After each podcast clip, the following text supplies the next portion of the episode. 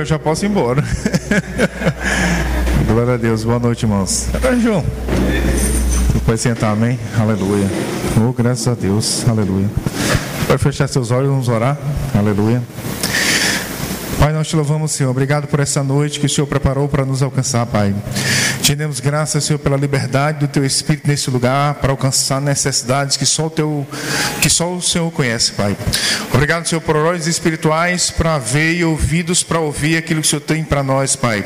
Te demos graças, Senhor, porque o maligno não irá roubar a palavra que será semeada nessa noite, mas nós iremos agarrar com mais firmezas, nós iremos praticar e vamos glorificar o Teu nome através dos nossos frutos, Senhor. Te louvamos, Senhor, por tudo aquilo que o Senhor irá fazer em nome de Jesus. Aleluia. Glória a Deus. Então, quero dizer a todos boa noite, graça e paz, amém. Deus é bom, Jesus está voltando e o diabo não presta, amém? Oh, glória a Deus. Você pode ir comigo lá em Mateus, capítulo 29. Aliás, Mateus capítulo 26, versículo 39.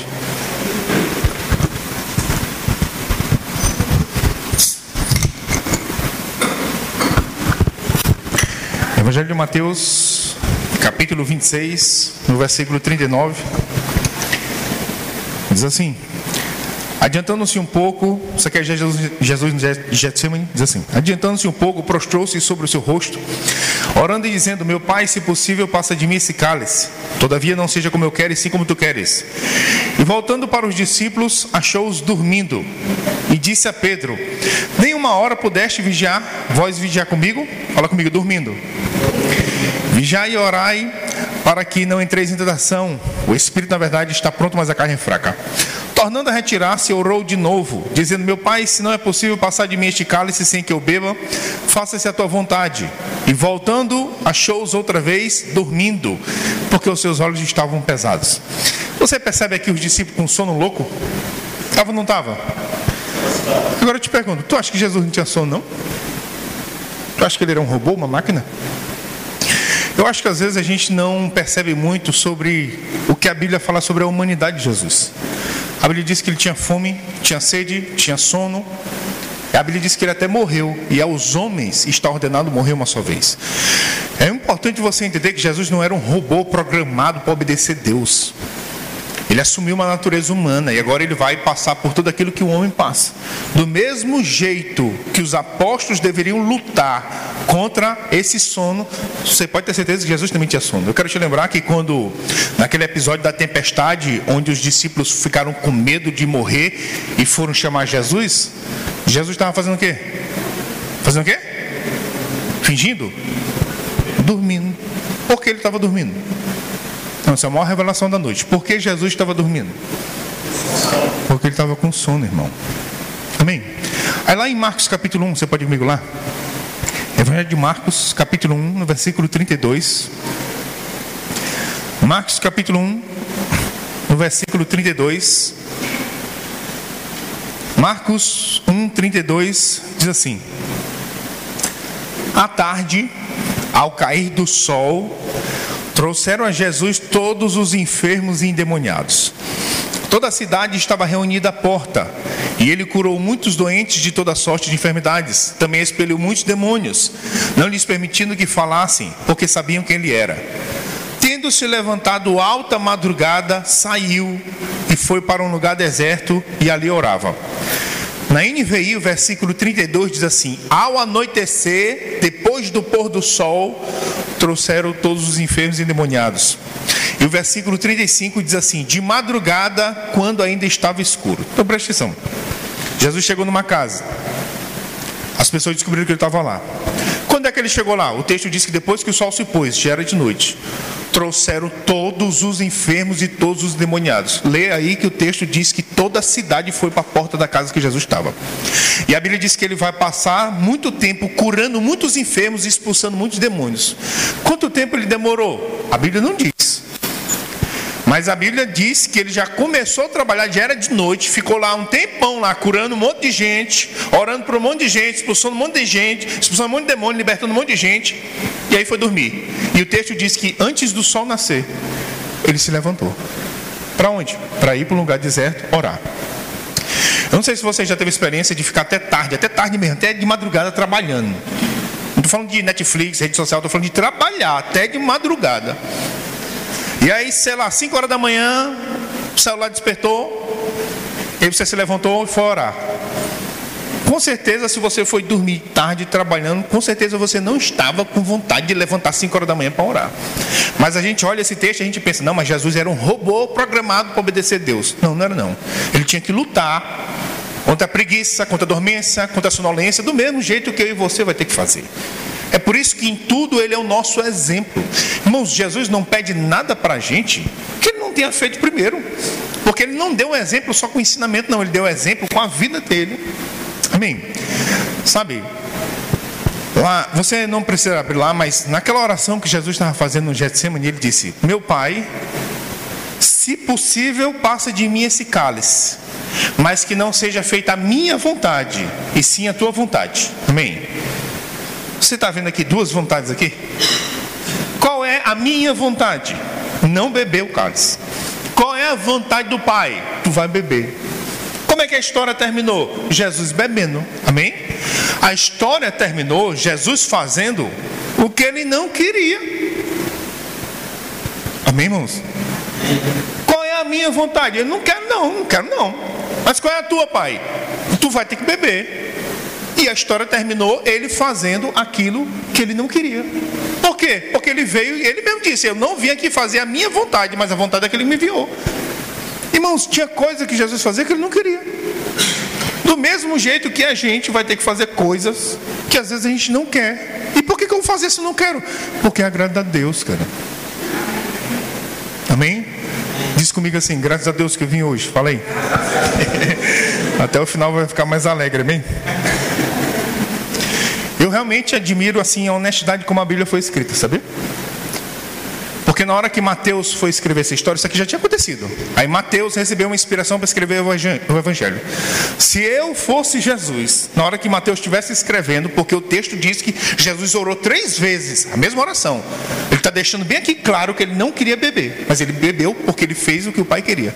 Talvez se fosse Jesus, quando Mateus estivesse registrando esse momento, ia dizer: Ei Mateus, não bota aí não, cara, que eu orei três vezes, ó, bota aí que eu orei só uma.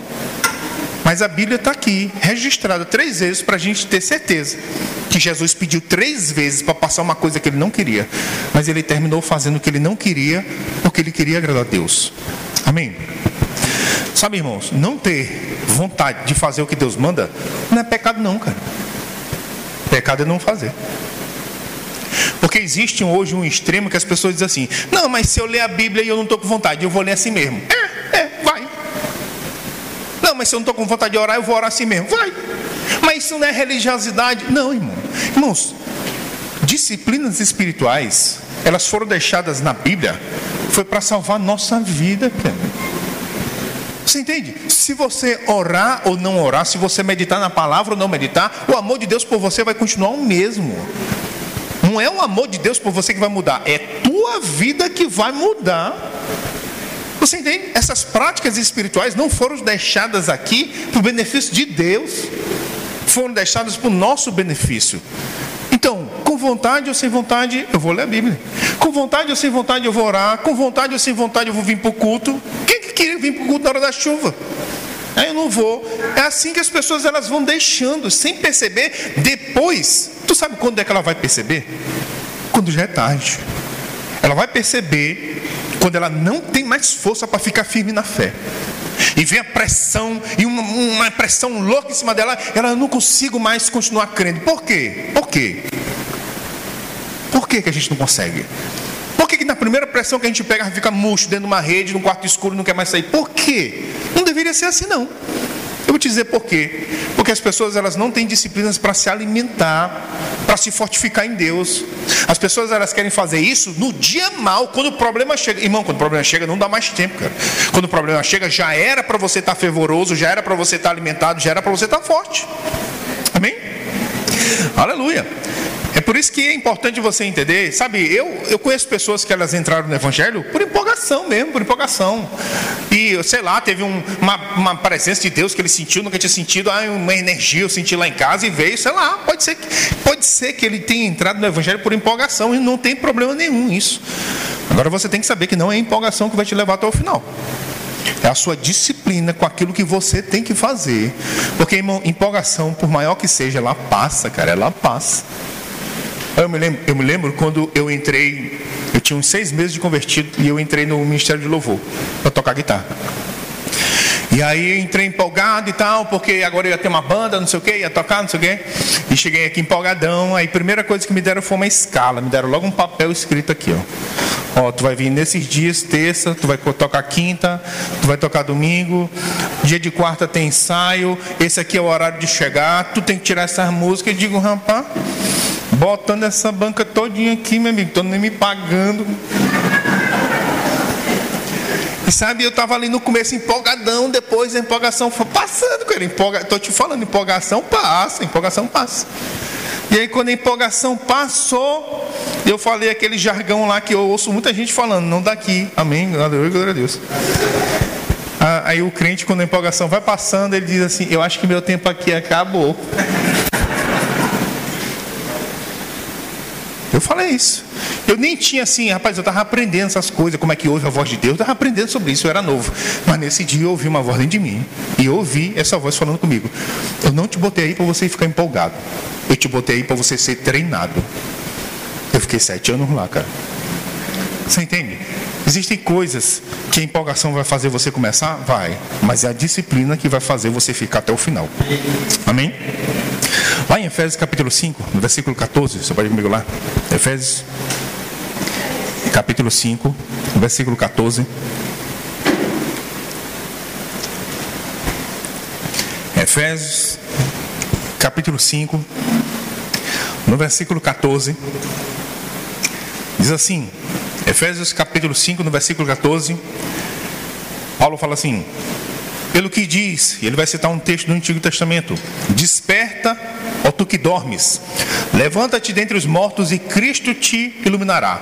Portanto, por isso, veja prudentemente como andais. Outra versão diz: como viveis, não como necios e sim como sábios, remindo o tempo, porque os dias são maus. Então, Paulo cita um texto do Antigo Testamento: Desperta tu que dormes. Levanta-te dentre os mortos e Cristo iluminará. Depois dele citar esse texto, ele vai dar um alerta. Por isso, veja prudentemente como você está vivendo. Por quê? Porque existe uma tendência para dormência. Já existe uma tendência para dormência. Quando você lê Mateus 24, Jesus falando dos últimos dias, no versículo 15, ele diz: Por, por se multiplicar a iniquidade, o amor de muitos se esfriará. Nesses últimos dias, irmão, existe uma tendência para dormência, existe uma, uma, uma, uma tendência para esfriamento. Se eu não fizer alguma coisa, eu vou ser levado pela tendência. Você entende? Já existe uma tendência ao esfriamento, à dormência. Se eu não fizer nada, eu vou ser levado, cara. Eu vou ser levado. É por isso que é importante você entender uma coisa. Ser um cristão nesses últimos dias vai exigir de nós esforço, esforço mesmo, esforço. Porque ser um cristão nos últimos dias vai ser remar contra a maré, cara. A maré está indo para lá, ó. Dormência, esfriamento.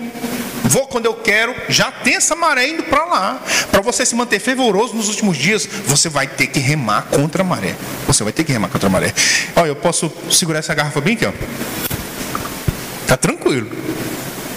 Mas vai chegar uma hora que se eu não fizer alguma coisa para eu fortalecer meu braço, o peso dessa garrafa vai começar a prevalecer, porque ela nunca para de puxar para baixo. Já existe uma maré puxando para o esfriamento, para a dormência, ela não vai parar. Se eu não fizer alguma coisa para me fortalecer, eu fizer alguma coisa para me fortalecer, eu não vou ter força, cara, para resistir à maré. Amém? Aleluia. Sabe, eu eu estou nessa vida assim de, de, de, de, dieta, de comer mata, essas coisas aí, academia, até um, uns anos aí.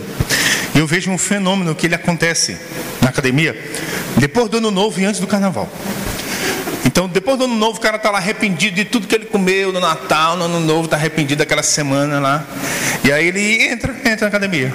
E ele quer botar o, o corpo dele lá antes do carnaval.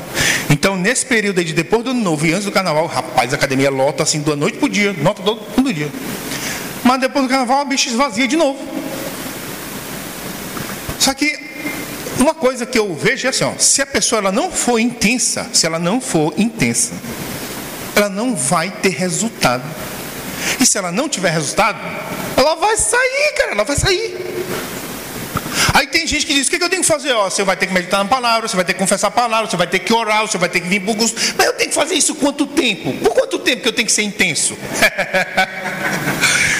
Deixa eu te falar uma pesquisa que foi feita, um grande estudo que foi feito aí no país, que eu esqueci o país, sobre escovar os dentes. E descobriram que para você preservar os dentes, você não precisa escovar todos os dentes. Tu só tem que escovar aqueles que tu quer manter. Amém? Não, no, eu, do, dos meus dentes eu gosto só dos caninos. Eu quero ficar só com os caninos, parecendo um vampiro. Pronto, escova só os caninos. Você entende? As pessoas querem saber, mas por quanto tempo que eu tenho que ser intenso? Só pelo tempo que tu quiser ter resultado, cara. Quando tu não quiser mais ter resultado com Deus, tu não precisa mais ser intenso. É uma coisa que a gente vai ter que fazer. Amém? Diga assim, eu estou amando hoje à noite, fala aí. Por isso eu falei. Eu te pergunto, qual é o cristão que se desvia? É o que está tendo experiência com Deus? Não. É o que está tendo revelação na palavra? É o que está tendo visitação divina? É aquele que está orando pelos enfermos e os enfermos sendo, curando, sendo curados? É aquele que está ganhando gente para Jesus? Não. Não é esse cristão que se desvia. Qual é o cristão que se desvia? É aquele que não está tendo isso aqui. E por que ele não tem isso aqui? Porque ele não tem intensidade com Deus. É por isso que você. Como é que eu faço para ter esses resultados? Você vai ter que ter as práticas espirituais oração, meditação, confissão da palavra, cultuar, louvor e adoração. É por isso que você não pode, o, o que sustenta essas práticas na tua vida, não pode ser empolgação, cara, porque a empolgação ela vai passar. Tem que ser a sua disciplina de fazer isso todos os dias. Eu conheço pessoas, irmão, que elas, de, ela, se você encontrar ela depois de um evento, de uma conferência, de um seminário, ela está lá em cima. 15 dias depois está lá embaixo. Por quê? Porque ela fica dependendo de empolgação, ela fica dependendo do ânimo dela para a vida dela com Deus está bem. Então, se ela está animada, a vida dela Deus, com Deus está bem. Se ela está animada, ela está fervorosa. E debaixo de pressão? Irmão, debaixo de pressão, a gente tem que fazer alguma coisa para se manter fervoroso. Isso não depende de Deus, não depende de Deus, depende de eu fazer o que Deus já disse. Amém? Aleluia. Fala o teu vizinho assim, ó, não baseie a sua vida com Deus na empolgação. Baseie ela na sua disciplina. Sabe, em 2017 eu comecei uma dieta e eu perdi assim mais de 40 quilos, né? E tem uma ministra do nosso ministério chamada Marisete e ela veio aqui uma vez. A última vez que ela veio eu já tinha emagrecido. Ela perguntou para mim como eu tinha emagrecido, eu falei para ela, né? Comendo mato, tal, pedi frango borrachudo. E aí ela olhou para mim assim, ela disse assim para mim, ela, ela, ela, é profeta, ela falou para mim assim, ó, olha, eu vou te falar uma coisa aqui, tu não vai entender não, mas depois tu vai entender. Ela disse, a disciplina que você adquiriu para mudar o teu físico, ela vai te ajudar no, no espiritual. Eu não entendi não, mas depois eu comecei a entender. Sabe, irmão, é assim, ó. Se você adquirir uma disciplina para vencer uma fatia de bolo, vai ficar mais fácil depois de tu resistir o pecado. Amém? Irmãos, se toda vez que se você criou uma disciplina para vencer aquele teu dedo que passa aqui para botar mais 15 minutos quando o despertador toca de manhã, se tu vencer isso, se tu criar uma disciplina para vencer isso, tu vai conseguir vencer outras áreas, cara. Se você aprender a disciplina na, no reino físico, isso vai te ajudar no mundo espiritual. Você vai adquirir, começar a adquirir disciplina para orar, disciplina para meditar na palavra, disciplina para ler seus livros, disciplina para confessar a palavra, porque tudo pode ser aprendido. O apóstolo Paulo disse: Eu aprendi a viver contente em toda e qualquer situação. Então tinha coisa que ele não sabia, mas ele aprendeu. A gente pode aprender também. Amém? Sabe, por exemplo, ó, se a pessoa pergunta, tem gente pergunta para mim assim: o que, que tu mais gosta de comer? Carne, peixe, frango ou porco? O último que eu mais. O último que eu. Rapaz, o último dessa lista aqui é frango. Amém? Eu não estou pedindo para ninguém me dar carne aqui, não. Amém? Amém, irmãos? Mas assim, primeiro, o último da lista é frango. Cara, Frango é a coisa que eu mais como na semana. Aqueles borrachudos mesmo, sem gordura nenhuma ali, que parece um chiclete aquele negócio. Como semana todinha, cara. Semana todinha. Olha, eu estou há mais de cinco anos fazendo isso. Nunca teve um dia que eu amanheci e disse, poxa, estou doidinho para comer um peito de frango hoje. nunca aconteceu esse dia, cara. Nunca, nunca, nunca. Estou há mais de cinco anos, cara, mais de cinco anos, há mais de 1.500 dias, cara. Nunca teve esse dia. Então tá assim para mim. Que tu, tu, tu, tu, prefere ficar puxando ferro lá na academia uma hora ou fazer 20 minutos de esteira? Eu prefiro ficar uma hora lá no ferro. Mas eu faço esteira direto. Nunca aconteceu. Tô doidinho para subir de uma esteira. Nunca, nunca, cara, nunca. Não tem motivação para isso aí não, cara. Mas tem que fazer, tem que fazer. Você entende? Amém, irmãos? Eu não tô não tô afim de orar. Tu vai orar, criatura, assim mesmo. Tu vai ter que orar assim mesmo, cara. Dá, não dá para eu não orar e você e tu ora por mim? Não, não dá não, não dá não, não dá não, não dá não. Tu vai ter que orar, cara. Tu vai ter que orar. Amém? Tem coisa, irmão, que não vai dar para ninguém fazer por você. Infelizmente, vai ter coisa que não vai dar para fazer por você. Você vai ter que fazer mesmo. Amém? Vamos lá em 1 Coríntios capítulo 9. 1 Coríntios capítulo 9. Vamos ver aqui no versículo 24.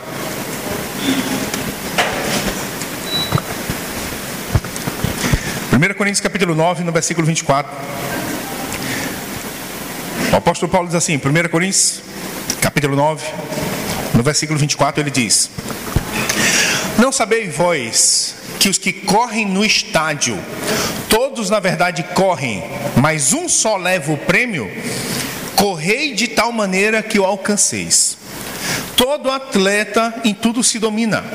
Aqueles para alcançar uma coroa corruptível, nós, porém, a incorruptível. Paulo aqui está falando sobre jogos rístimos, que era uma espécie de jogos olímpicos daquela época. Ele está dizendo: to, todos os que estão correndo, mas um só vai ganhar um prêmio. Ele disse: corra de tal maneira que você alcance. Porque eu quero te lembrar que todos nós temos uma carreira proposta. É só você ler Hebreus capítulo 12. Todos aqui estamos em busca do prêmio da soberana vocação. E Paulo disse: já que tu vai correr, corra de tal maneira que você vai alcançar. Não, está aqui na pista, se der, deu. Não, a Bíblia não fala sobre isso, não. A Bíblia fala para você correr de tal maneira que você alcance o prêmio que Deus tem para você. Amém? Aí ele disse: todo atleta em tudo se domina. Ele disse aqueles em busca de uma coroa corruptível. Porque aquele corredor lá daqueles jogos, se ele ganhasse na época, o que ele ia ganhar? Ele ia ganhar uma coroa de folha de louros. Você já viu, você já viu em filme? Pronto, essa coroa que ele ia ganhar. Vai durar uma semana aquelas folhas ali. E Paulo disse: eles estão se dominando em tudo para ganhar uma coroa que se corrompe. Ele disse: nós, porém, uma que não se corrompe. Então o apóstolo Paulo está nos chamando aqui de atletas correndo uma carreira e tem que correr para ganhar. Qual é o prêmio? Uma coroa incorruptível, o prêmio da soberana vocação que Deus preparou para cada um de nós. Aí no versículo 26 ele diz: Assim corro também eu, não sem meta. Assim luto também, não como desferindo golpes no ar. Paulo disse: Eu estou correndo para ganhar. Eu não estou lutando aqui na doida, eu sei o que eu estou fazendo. Ele era intencional. Amém? Então ele está falando sobre ser atleta, sobre corrida, sobre luta e sobre um prêmio. Amém? Tu acha mesmo? Ele está falando aqui de competição, competição, jogos.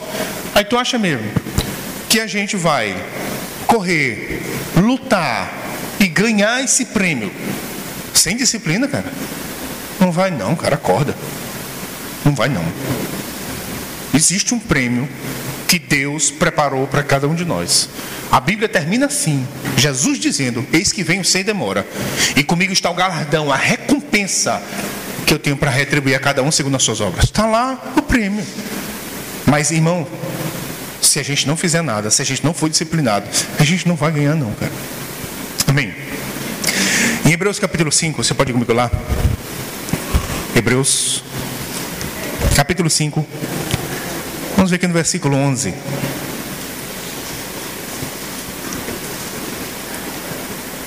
Hebreus, capítulo 5, no versículo 11. Hebreus, capítulo 5, do versículo 11. Hebreus diz assim, Hebreus 5, 11. A esse respeito, temos muitas coisas que dizer e difíceis de explicar, porquanto vos tendes tornado tardios em ouvir. Vos tende tornado, não era, mas se tornaram tardios em ouvir. Essa palavra tardios no grego ela significa lento, vagaroso, aquele que emprega pouco esforço. Hebreus está dizendo: ó, a gente tinha muita coisa para ensinar para vocês, mas não vai dar porque vocês se tornaram lentos, vagarosos, tardios para ouvir. Não era, irmão, mas se tornaram. É que uma pessoa que não é, ela se torna? Porque ela deixou de praticar, deixou de fazer aquilo que ela fazia. Sabe, a gente tem um rema que é o centro de treinamento bíblico. E eu, ah, eu viajava mais, eu, agora eu não viajo muito assim não, mas antes eu viajava muito para ensinar no rema, fora. Cada vez que eu ensino fora, é mais ou menos duas semanas, três, duas semanas e meia, três semanas fora. E aí quase todos os lugares que eu vou, tem uma academia lá perto e eu vou. Mas teve um lugar, um, remo aí que eu fui ensinar que não deu, não deu, cara. Não, não deu para ir para academia. Não tem problema, quando eu fui lá para ir para academia, eu fui lá para ensinar na escola, não tem problema nenhum. Aí eu fiquei lá três semanas, o tempo que eu fiquei lá, eu fiquei três semanas sem ir para academia. E sem fazer dieta. Não tem problema, cara. Eu fui lá para ir dar aula, amém? Aí eu voltei para São Luís. Ah, beleza. Voltei para minha academia. E eu fui fazer um exercício que eu sempre fazia: agachamento. Bota umas barras nas costas e abaixo. Exercício para perna. Botei o peso que eu sempre botava. Desci. Vou te falar, meu filho. Pela misericórdia de Deus, eu subi naquele dia. Rapaz, quase que eu vejo Jesus naquele dia, cara. Mas o negócio que eu sempre fiz, agora quase que eu morro. Por quê? Deixei de praticar. Tu sabia que é possível uma pessoa ter uma grande fé no passado e hoje não crê mais? Por quê? Porque a fé vem pelo ouvir. Por que ela teve uma grande fé no passado? Porque ela ouvia muito. Por que deixou de crer? Porque parou de ouvir.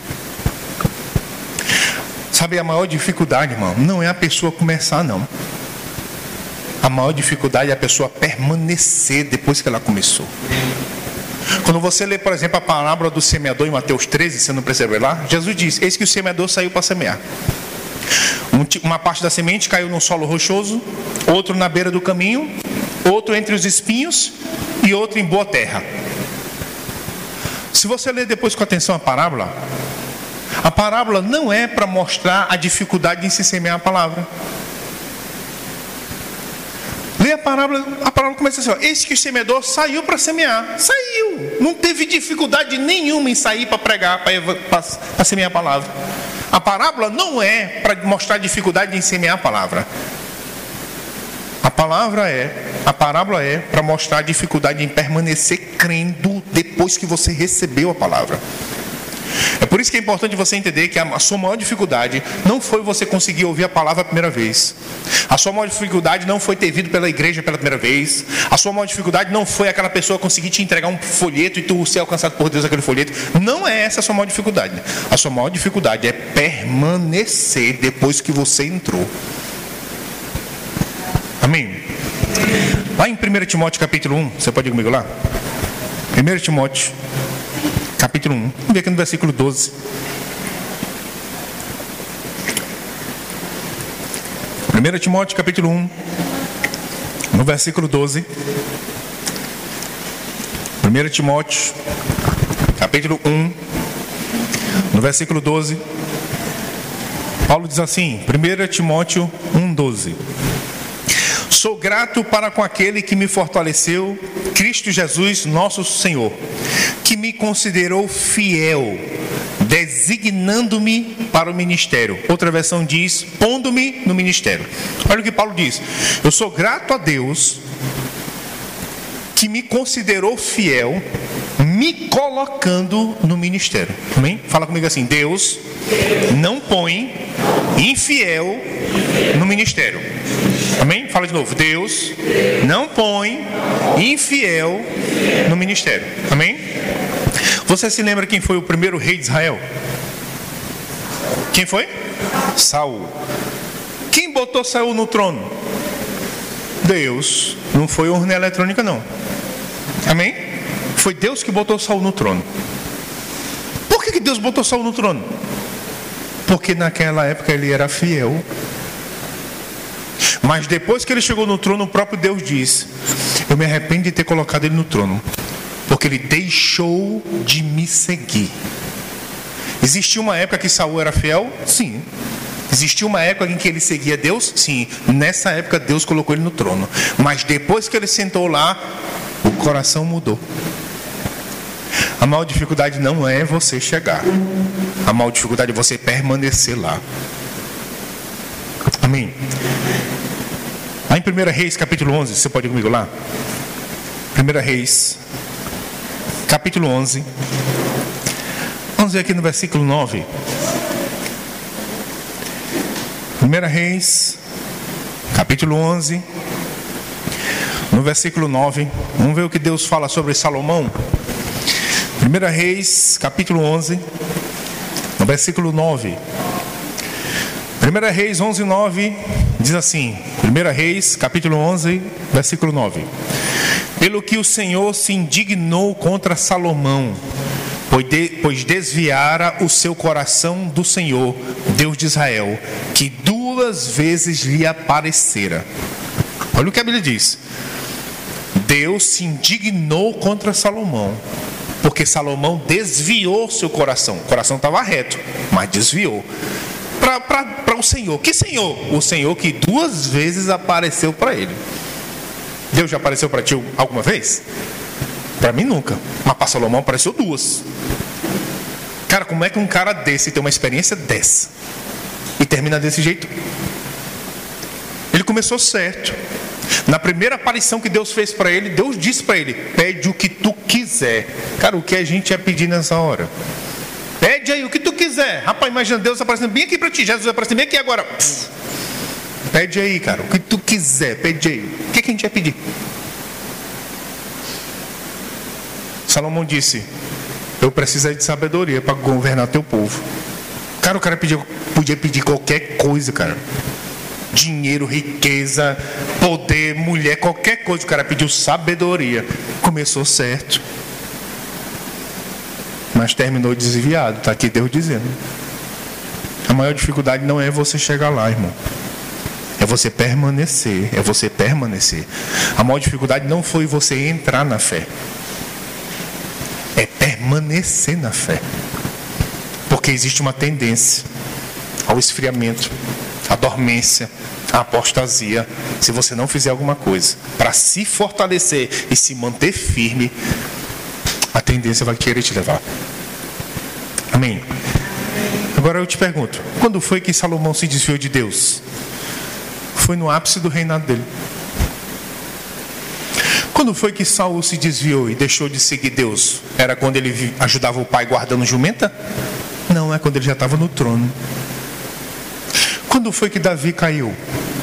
Era quando ele estava vigiando ovelha? Não, é quando ele já estava lá no palácio. Sabe, eu nunca ouvi, nunca esqueci uma coisa que o pastor Cícero disse, isso ainda era lá no Vinhais. Ele disse assim: o lugar mais propício para a pessoa cair é no topo. Aí eu disse: no topo? Ele disse: é, no topo. Por que no topo? Porque depois que a pessoa chega lá, ela relaxa ela deixa de fazer aquilo que ela fazia. Agora eu não preciso orar tanto. Agora não preciso meditar tanto. Porque eu não estou com pressão nenhuma. Está tudo certo da minha vida. Eu já venci aquela enfermidade, já venci aquela circunstância. E ela relaxa. E ela se esquece que foi a disciplina com aquelas práticas espirituais que fez ela chegar lá.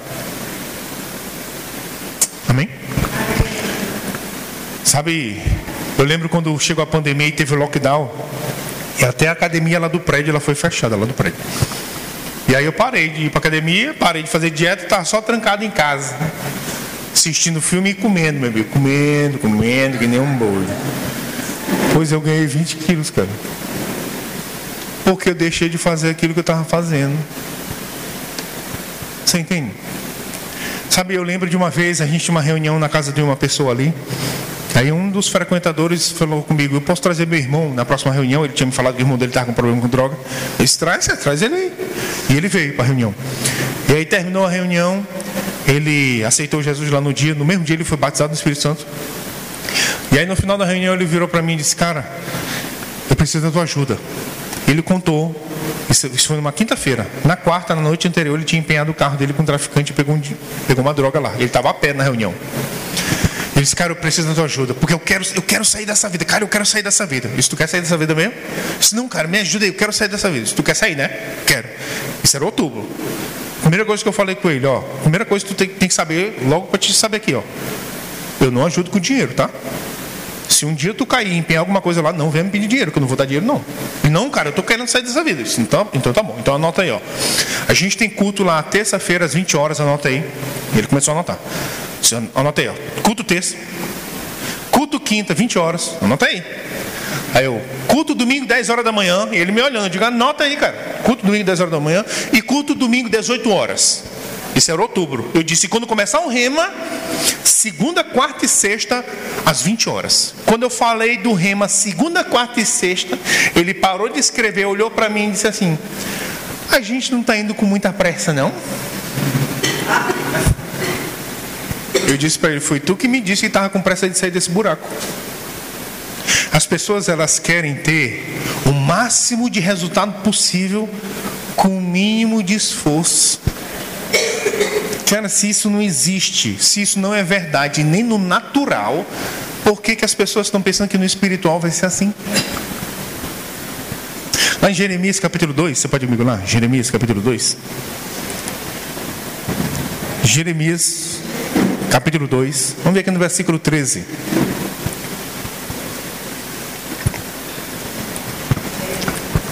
Jeremias capítulo 2, no versículo 13.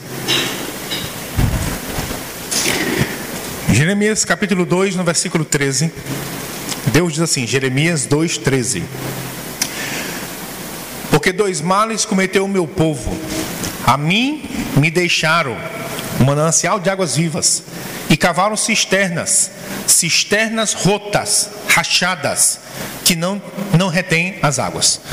Então, tá aqui, ó. Imagina aí, Antigo Testamento. Não tem energia elétrica, não tem geladeira, não tem encanamento, não tem nada. Como é que a pessoa bebe água? Ela tem que ir para a fonte todos os dias, encher o balde e trazer para casa dela. Aí, com o passar do desenvolvimento, o ser humano vai usando a inteligência que Deus deu e ele descobriu que pode cavar uma cisterna. Para que cisterna? Para armazenar água. Para quê? Para não ter que ir para a fonte todo dia. Amém. O problema é que Deus disse que quiseram fazer isso com ele também. Ele disse: Meu povo me deixou, e quem sou eu? Eu sou o manancial de águas vivas, e cavaram cisternas para si. Aí Deus disse: O problema é que essas cisternas são rachadas, elas não conseguem reter as águas. Existem pessoas que elas fazem do culto de domingo a cisterna rota dela da semana inteira. Ela pensa assim: não, eu já fui domingo para o culto, então não preciso fazer mais nada a semana inteira. Não olha para o lado, não, fica olhando para frente. Mas está aqui Deus dizendo: a cisterna não consegue reter água. Irmãos, Deus tem algo para a gente hoje? Tem. E amanhã? Tem outra coisa. Não de hoje requentado, não. Todos os dias que você buscar Deus, Deus vai ter algo para você naquele dia. Então Deus tem algo para você hoje, tem amanhã, tem terça, tem quarta, tem quinta, tem todo dia. Quando você lê, por exemplo, no Antigo Testamento, o maná, que prefigura sobre o nosso alimento espiritual, tá lá Deus dizendo, o maná vai cair todo dia. Só tem uma coisa, você não pode guardar ele de um dia para o outro. Por quê? Porque todo dia vai cair, todo dia tu vai lá e come.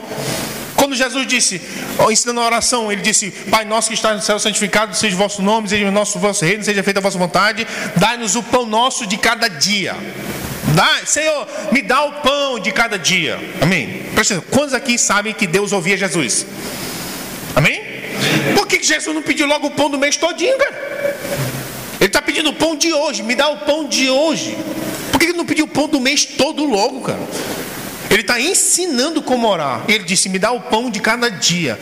E por que não pede logo então, Jesus, do mês todinho, se Deus te ouve? Porque amanhã ele está orando de novo e amanhã ele pede de amanhã. Oração e alimentação, irmão, tem que ser diário. Amém? Ah, então, é, só domingo não dá. Não, cara, só domingo dá não. Não, assim. E quinta e domingo? é, meu Deus. Bora pensar aqui, bora pensar, vem. Jesus, antes de ir embora, ele disse assim: ó, Eis que estarei convosco quantos dias? Todos os domingos? Quinta e domingo. Eis que estarei convosco quantos dias? Todos os dias. Aí Jesus achou que era necessário ele estar disponível para a gente todo dia. Mas a gente acha que só domingo dá. Irmão, se a gente quer ser mais perto de Jesus, cara. Domingo e quinta não dá, não dá não. E, e quando é que tá, quando, é que tá bom? Todo dia. Que o microfone cortou, vou falar de novo para você falar amém, amém? Todo dia tá bom. Amém? E todo dia tem culto? Tem não. Tem não. Sabe, você não percebe lá? Em João 4,14, Jesus disse assim: ó, Mas aquele que beber da água que eu lhe der, nunca mais terá sede, porque a água que eu lhe der se fará nele uma fonte a jorrar para a vida eterna. Fala comigo, água na fonte. Mas lá em João 7,37, Jesus diz assim: ó, Quem crê em mim, como diz as Escrituras, do seu interior fluirão rios de águas vivas. Fala comigo, água nos rios. Então, Aqui na igreja, irmão, onde tem um ministro sendo usado por Deus para te alimentar, é, é, mais ou menos assim. É como se o ministro ele tivesse uma mangueira, uma mangueira gigante. Aí a ponta dessa mangueira está ligada lá na torneira do céu. E a outra ponta está aqui, ó. Bebe, galera. Uh, é só abrir a boca e beber. Está aqui, ó. Está aqui, ó. Então, na igreja é assim, ó.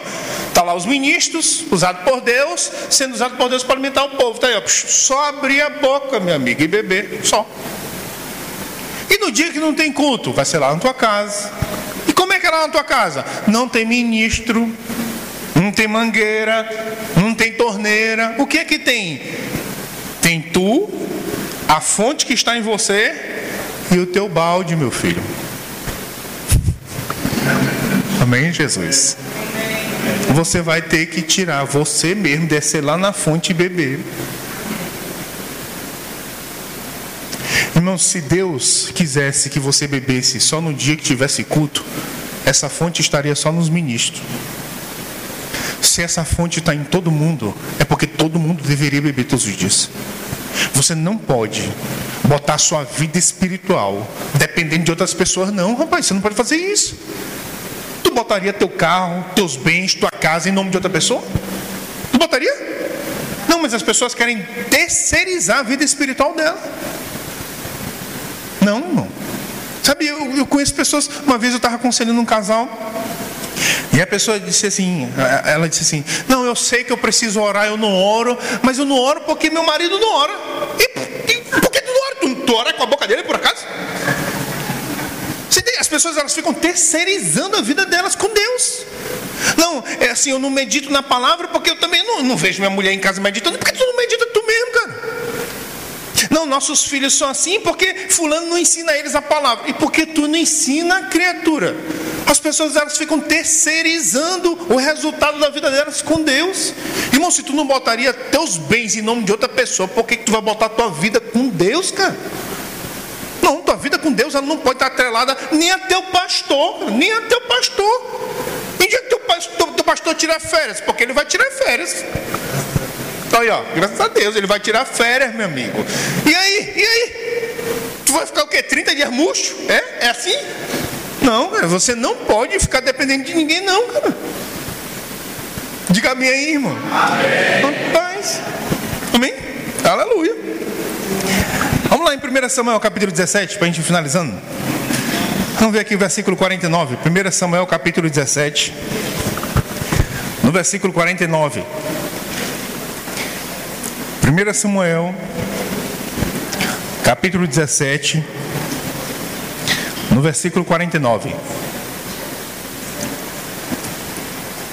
Isso aqui é Davi lutando contra Golias.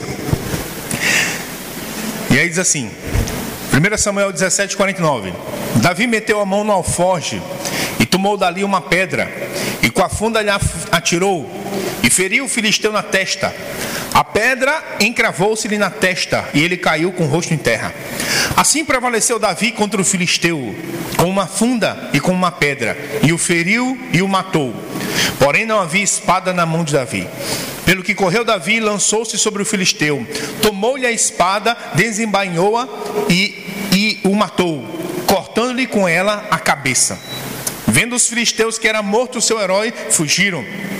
Então os homens de Israel e de Judá se levantaram e jubilaram e perseguiram os filisteus até Gate e até as portas de Ecrón. Então, quando você lê um pouco antes, antes de Davi chegar no campo de batalha, Golias já está lá há mais de 40 dias.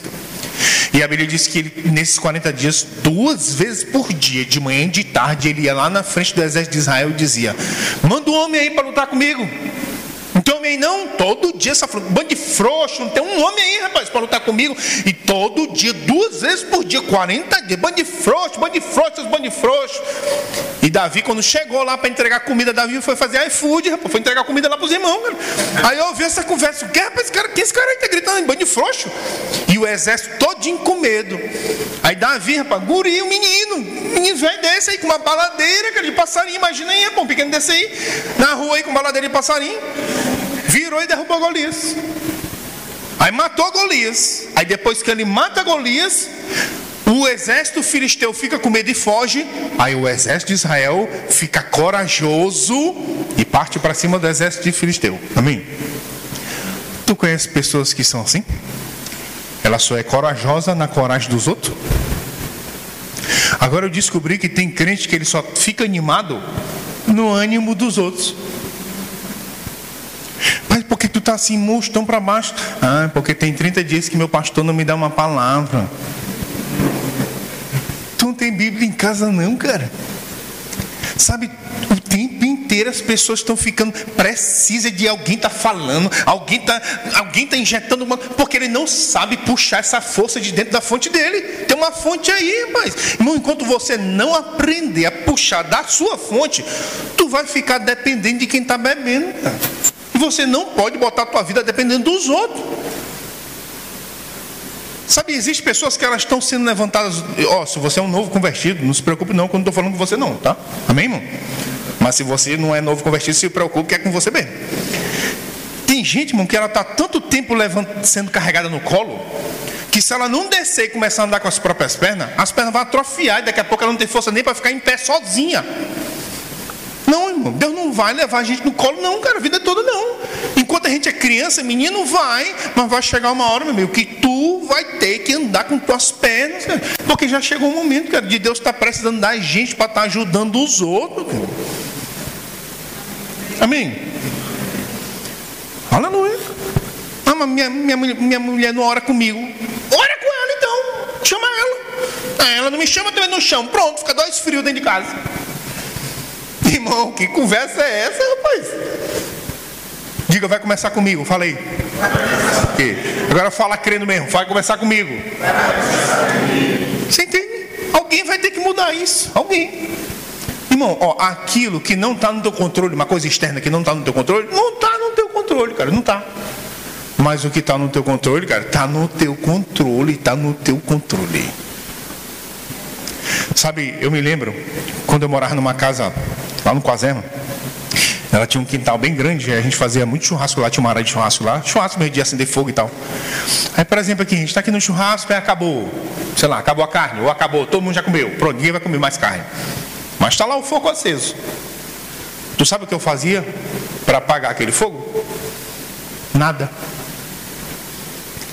É só não fazer nada. O fogo apaga sozinho. Às vezes a gente está tipo aquele, naqueles desenhos lá que vem as abelhas e o, e o cara pula no lago e está lá respirando só no canudinho, nas últimas. Às vezes a gente, nossa vida espiritual com Deus está assim, ó, quase morrendo, quase se desviando. Aí vem o mover de Deus e pô, a mão forte e resgata a gente daquela situação e nos anima, nos afogueia de novo. Olha lá, a brasa acendeu. Mas se você não der uma banada dela todo dia, vai apagar de novo, cara. Todo, aí todo o tempo o cara fica dependendo de um evento, de uma visitação, de uma conferência, porque ele não abana, cara, ele não abana a brasa dele. Aí eu vou te falar uma coisa: dá muito mais trabalho acender uma brasa do que pegar uma brasa que está só apagando e só dar uma abanada, cara. Pega um, pega um carvão aí que está sequinho, cara. Que está até molhado. Tenta o bicho fazer acender o bicho. Rapaz, demora, cara. Mas às vezes vem uma intervenção de Deus, e pela misericórdia de Deus, o cara tem uma experiência e fica fogueado. Pronto, para você não precisar de outra dessa, é só tu criar uma disciplina de todo dia tu vai lá e tu mesmo abana, cara. Um pouquinho. Abana. Abana. Como é que eu abano? Práticas espirituais. Oração, meditação na palavra, confissão. Abana, cara, todo dia abana. Aí não, assim, eu faço, eu oro quanto tempo por dia? Eu oro quanto tempo? Eu não sei não. Mas ora todo dia. Existe um livro de um autor chamado David Roberts. Ele conta que ele descobriu sobre a oração entre as línguas. E ele começou a orar oito horas por dia. Na verdade, ele sabia que ele era um pastor. Só que quando ele descobriu que ele era um pastor, aí na loucura ele pediu conta, pediu demissão do emprego dele para ser pastor. Só que ele não tem ovelha, ele não tem igreja. Na loucura, loucura.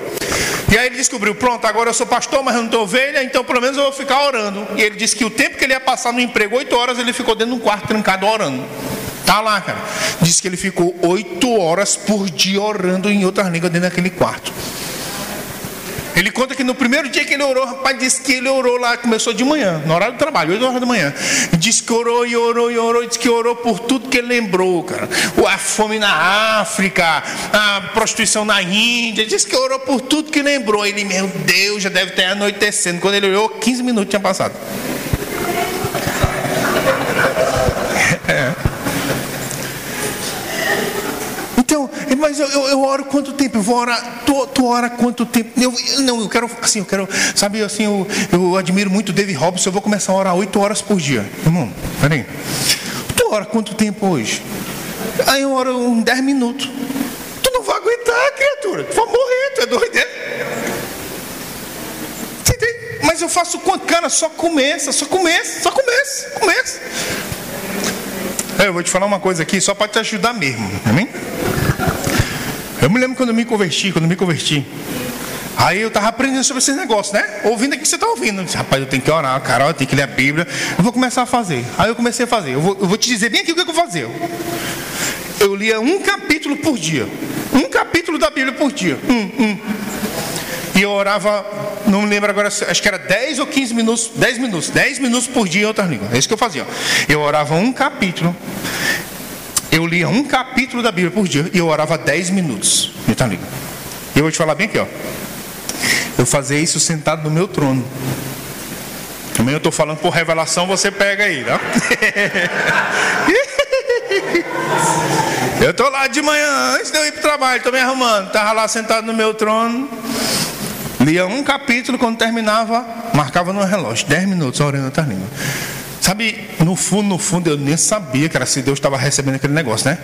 E aí ficava na cabeça, rapaz, tu é louco, tu tá fazendo isso aí sentado nesse vaso, tu é doido, é que reverência é essas?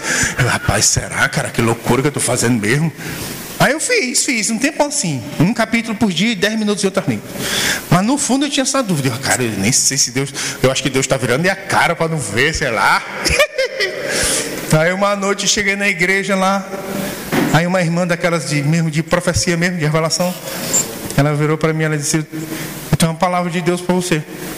Disse, fala aí, irmão. Ela disse, Deus mandou te dizer que Ele está recebendo o que você faz, viu? E disse, rapaz, tomara que essa mulher não tenha tido uma visão, meu amigo.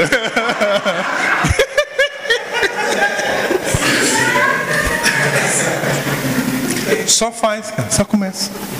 Cara, se você começar, se você começar, tu vai ver que o próprio Deus, com o tempo, vai te direcionando como tu vai fazer. Mas a pessoa ela quer começar com um plano perfeito. Não, não existe plano perfeito, só começa, cara. Eu começo quando bota pelo menos uma música lá, um louvor e começa lá. Começa, cara. Tu, tu e teu Deus, rapaz. Não é o Deus do teu pastor, não, é o teu. Começa a conhecer Ele. Só começa. Amém? Aleluia. Sabe, eu fico pensando muito sobre José. José do Egito, José do Egito. Imagina aí, cara. José do Egito. José do Egito nunca viu isso aqui. O que é um tablet? Não, uma Bíblia. José do Egito nunca viu uma Bíblia na vida dele. José do Egito nem tinha o Espírito Santo dentro dele. Cara, José do Egito não tinha nenhum pastor, rapaz. Ele não tem nem irmão, ele está numa terra distante, vendido como escravo. Cara, como é? esse cara não tem Bíblia? Esse cara não tem o Espírito Santo dentro dele. Esse cara não tem um pastor, ele não tem um mentor, ele não tem ninguém. Como é que ele terminou a vida dele avivado, cara? Como? Se fosse a gente, cara, no lugar de José, com os mesmos artifícios que ele tinha limitado. Não tem Bíblia. Não tem Espírito Santo. Não tem pastor. A gente ia terminar, cara, igual José, num trono. A pergunta não é nem se a gente ia terminar num trono. A pergunta é se a gente ia terminar pelo menos crente. Rapaz, a gente tem infinitamente muito mais recursos hoje do que ele tinha na época. Só o fato de você ter uma Bíblia aqui, tu tem ideia que tem lugar. Não é no planeta, não é em Marte não, é no planeta Terra. O cara tem que usar uma Bíblia desse tamanho aqui, escondida, porque se ele for pego, ele vai ser preso. Sabia que tem lugar que não pode ter um culto desse aqui? Por mais que a igreja tenha essa quantidade de pessoas, mas se reúne dois, três ali, escondido. Aí depois que aqueles dois, três recebem a palavra, eles saem e chamam mais outros dois, três. Não pode ter aglomeração. Por quê? Porque se descobrir, a polícia vai lá e prende. Tu tem ideia do que é isso aí, cara? Se a gente vivesse num cenário desse, lutando contra tudo isso, a gente ia permanecer firme. Irmão, a gente é muito privilegiado, cara. Rapaz, só o fato de você poder vir aqui no lugar aberto, dizer abertamente: Eu sou cristão, eu sou crente, eu creio em Jesus, eu não creio nesse negócio aí contrário à Bíblia. Só o fato de tu ter liberdade disso aqui, rapaz, cara, a gente é muito privilegiado. A gente deveria aproveitar mais os recursos que a graça de Deus está nos dando. Amém? Aleluia. Você pode ficar em pé. Aleluia.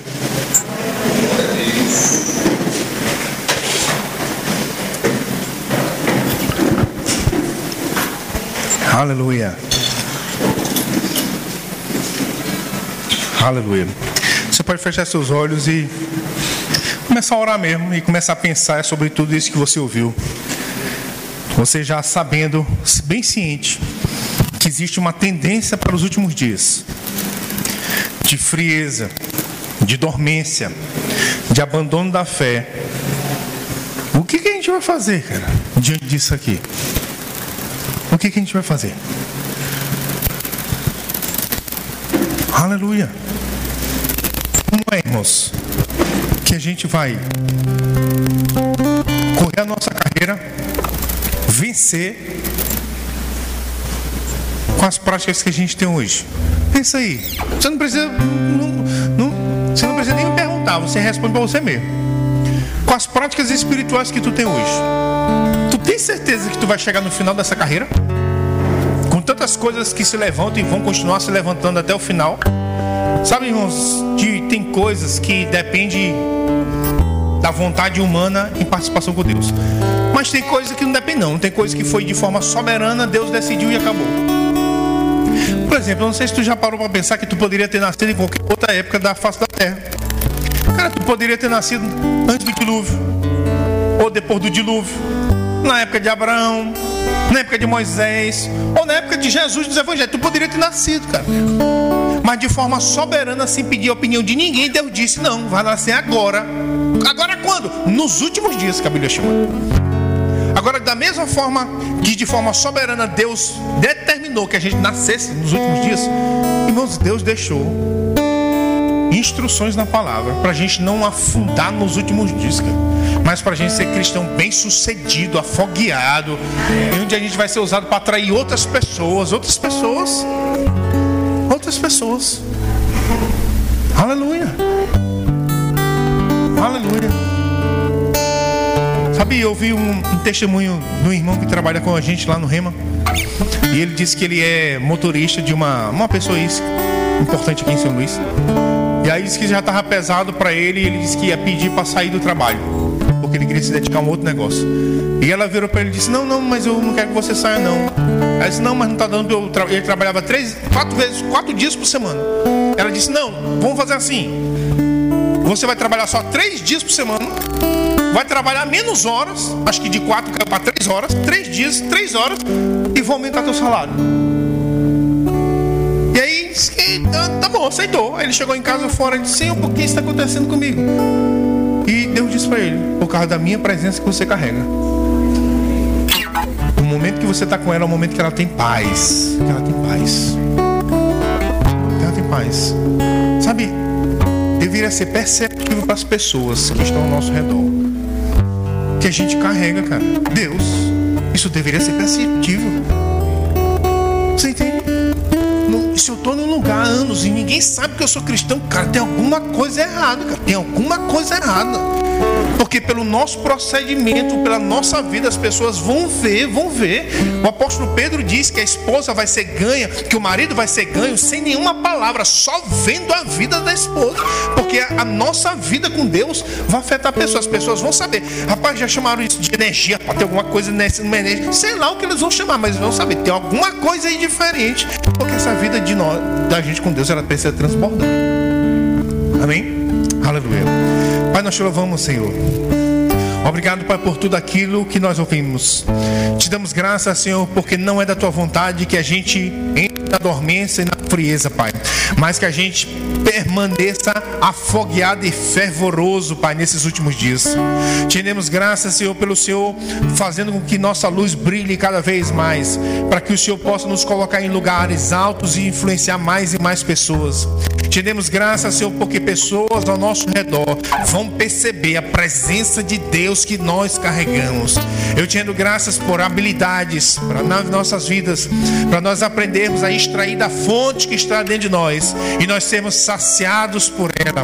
Obrigado, Pai perecemos, Senhor, por falta de alimento, não perecemos, Senhor, por falta de instrução, mas somos saciados, Pai, nesse lugar. Eu te rendo graças, Senhor, por habilidades espirituais sendo aperfeiçoadas nas nossas vidas, disciplinas com práticas espirituais sendo criadas nas nossas vidas. Abre os nossos olhos espirituais para que a gente perceba, Senhor, perceba a importância que nós temos disciplina com isso para que a gente não seja distraído nos últimos dias e tendo nosso todo o tempo consumido com entretenimento, Pai, mas que a gente possa ser, se manter forte, fervoroso e afogueado, Pai. Te louvamos, Senhor, por essa noite, Pai. Te louvamos, Senhor, por instruções. Te demos graças, Senhor. Te rendemos graças. Te rendemos graças, Senhor. Te louvamos, Senhor. Sabe, é muito importante você entender que nesses últimos dias, distração é tão perigoso quanto o pecado. Porque pecado, irmão, você já sabe que tem uma coisa errada e você vai ter, por mais que você caia, mas você ainda vai tentar resistir. Mas às vezes a distração por ser uma coisa lista, às vezes a pessoa não percebe que aquilo vai consumindo o tempo dela todinho, consumindo o tempo dela todo. Consumindo o tempo dela todo. Eu vou te falar uma coisa. Eu conheço pessoas que elas ficam maratonando as séries tudinho que sai. E é pecado assistir? Não. Mas se você consome o seu tempo todinho com isso, cara, você não se alimenta, você não pratica as disciplinas espirituais, você mesmo está se botando numa roubada. Porque no dia mal, irmão, quando o dia mal chegar, não é a fé do teu pastor que vai te salvar. Não é a fé do teu irmão que vai te salvar. Jesus nunca disse, filha, a fé do teu pai te salvou. Não. Sempre ele disse, leia nos evangelhos, a tua fé te salvou. A tua fé te curou. É a tua fé. No final vai ser tu e a tua fé. Eu vou finalizar com isso. Eu lembro de um amigo, ele é pastor também. E ele foi acometido pelo Covid na época que, bem no começo, que estava entubando todo mundo. E ele estava lá crendo lá, ele estava lá internado, mas ainda não estava entubado. E crendo lá, e o negócio lá do, do pulmão, lá da respiração, estava descendo, estava descendo. E ele crendo, e pessoas lá crendo com ele. Mas chegou um, um dia que ele acordou, e quando ele acordou, ele viu pela porta e ele viu uns enfermeiros entrando. E ele entendeu: vou me entubar, eu vou descer. Ia descer para o setor de baixo para ser entubado. E antes de dele ser fala, medicado lá e perder a consciência e enfiar o, o tubo, ele disse: Senhor, eu vou, mas eu volto, porque o Senhor me prometeu na palavra 70 a 80 anos, eu vou voltar. E foi entubado, e voltou. Irmão, vai chegar o dia, pode chegar o dia, cara, que vai ser só tu sabe da palavra. Ninguém vai poder te ajudar. Teu pastor não vai poder te ajudar, teu líder, talvez nem teu cônjuge. Vai chegar um momento que vai ser só tu e o que tu sabe da palavra. Vai ser só tu e o teu Deus, não Deus do teu pastor, o teu Deus.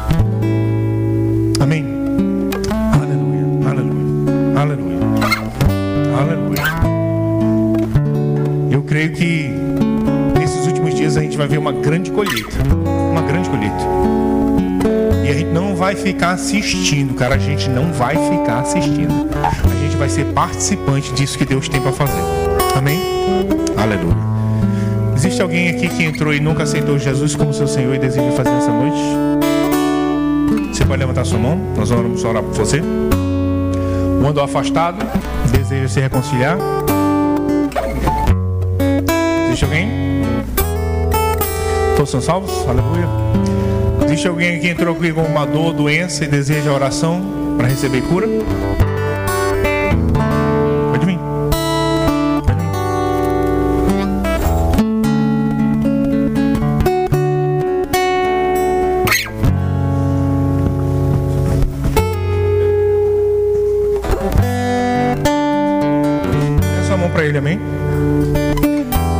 Graças, Senhor, pela autoridade no nome de Jesus que foi dado o direito da igreja usar. E essa enfermidade ela está debaixo do nome de Jesus. E no nome de Jesus eu ordeno toda dor saindo agora.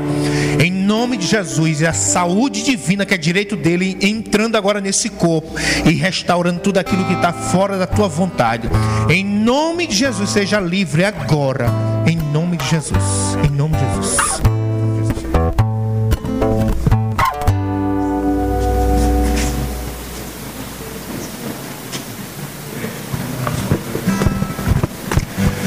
Pai, em nome de Jesus, eu oro contra essas dores que ela sente agora nas costas. Eu declaro ela livre agora, livre, livre, porque é um direito que foi comprado na cruz do Calvário. E eu declaro essa cura que é dela entrando agora e essa dor sumindo agora, em nome de Jesus. Amém? Aleluia. Aleluia.